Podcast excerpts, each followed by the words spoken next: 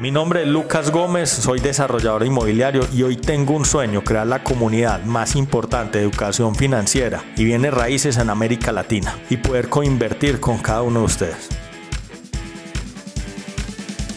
Bueno, hoy quiero hacer una reflexión respecto a los millennials y es que ahora vemos un cambio generacional importante donde los baby boomers y la generación X empiezan a salir del mercado y si pensamos en el futuro del desarrollo inmobiliario y quiénes van a ser los clientes más importantes, definitivamente tenemos que pensar en millennials y centennials. De ahí viene una pregunta difícil de responder y es ¿Cómo se debe diseñar el proyecto inmobiliario pensando en los millennials? No es fácil. Esta es una generación, eh, es una generación diferente. Eh, nosotros en la oficina tenemos bastantes millennials, bastantes personas que están por debajo de los 35 años. Y estas son personas que llegaron al mundo, a un mundo completamente digital. Eh, eso trae un reto consigo y es que son personas que desde muy joven han tenido grandes estímulos de todas las tecnologías que existen, entre ellas el celular. Eh, les llega un bombardeo de información constante y digamos que ya hay un fenómeno donde es tanta la información y es tanto el conocimiento al cual tienen acceso que ya muy pocas cosas los sorprenden. Teniendo ese contexto en mente, Ahora hay que también pensar en cuáles son las necesidades de ellos para ver cómo empezar a diseñar. Lo primero es que a nivel de eh, el hogar o lo que ellos se sueñan ha cambiado drásticamente y es que eh, con los baby boomers era muy fácil. El plan de vida de un baby boomer era muy conocido por todos y es en la medida que uno nacía, pues tenía unas metas o unos retos donde lo primero era formarse académicamente, se buscaba un trabajo, después de que se tenía ese trabajo y se llegaba a una edad madura, se buscaba una pareja con quien formar un hogar. En la época del baby boomer se tenían tres, cuatro, siete hijos eh, y en ese sentido ellos pues tenían sus familias, debían sacar adelante sus familias. Como eran en general familias grandes, el aspecto funcional del apartamento o de la vivienda o de la casa era fundamental para poder suplir las necesidades de esos hogares, digamos, de alguna manera agrandados. Y en general ese tipo de vivienda era una vivienda sencilla. Ahora, cuando hablamos de los millennials, Hoy el hogar tradicional ya no es tan común, ya el hogar de padres con dos hijos, tres hijos no es tan común y empieza a salir una cantidad de espectros diferentes de hogares. Entre ellos, eh, pues hoy hay una gran parte de la población que ni se casa. Hay una parte importante de la población que, aunque se va a vivir con su pareja, pues ya no tienen hijos y pueden premiar, por ejemplo, las mascotas.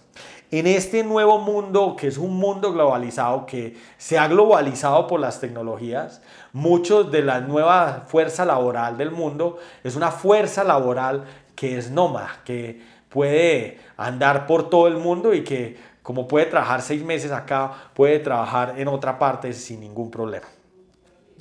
Entonces, cuando hablamos de cómo debe cambiar el diseño arquitectónico y los productos inmobiliarios para los millennials, tenemos que pensar en dos aspectos fundamentales que son los que harán la diferencia. Tenemos que resaltar el aspecto de generar experiencias y el aspecto de generar emociones. ¿Cómo crear experiencias y emociones? Tenemos que dejar esa idea de que los materiales son lo importantes eh, y tenemos que empezar a pensar en cómo generamos realmente emociones. Entonces, por ejemplo, es eso se refiere a la personalización de los espacios. De pronto, el aspecto importante de la cocina no son sus materiales, sino la funcionalidad de la misma y qué experiencias inolvidables puedes crear ahí. ¿Qué tal una cocina de pronto con un horno para pizzas? ¿Qué tal de pronto una cocina donde pudieras llegar y dependiendo también del producto, pues esto no lo descontextualicen, una cocina donde puedas tener un horno de leña? O sea, lo que quiero decir es, hay que empezar a crear una cantidad de espacios que no necesariamente tienen que ser los más funcionales, pero sí tienen que generar una emoción a las personas. Ahora, esto trae unos retos importantes y es que los equipos de mercadeo y de diseño se van a tener que sentar mucho más para definir estos millennials a qué nicho pertenecen, a qué tribu pertenecen. Y en la medida que empiezas a definir nichos específicos, tribus específicas, puedes crear un concepto o un producto inmobiliario mucho más ajustado a la realidad, a los gustos, a las experiencias que busca ese cliente determinado. Ejemplos de nichos, nómadas digitales. Ejemplos de nichos, personas fanáticas al tema de las motos. Ejemplos de nichos, por ejemplo, proyectos para personas dueñas de mascotas. Ejemplos de nichos, eh, el grupo de personas eh, eh, gay o LGTB, pues no quiero ser irrespetuoso, pero ya me han regañado en varios videos por no utilizar toda la terminología, no me la conozco, pero hay un nicho interesante, puede ser el 20% de la economía global. Ejemplos de nichos, personas con gusto a la cocina. Otros ejemplos, personas dedicadas a una vida fit, que les guste bastante el deporte. personas que viajan bastante. Nichos hay todos los que se les ocurran.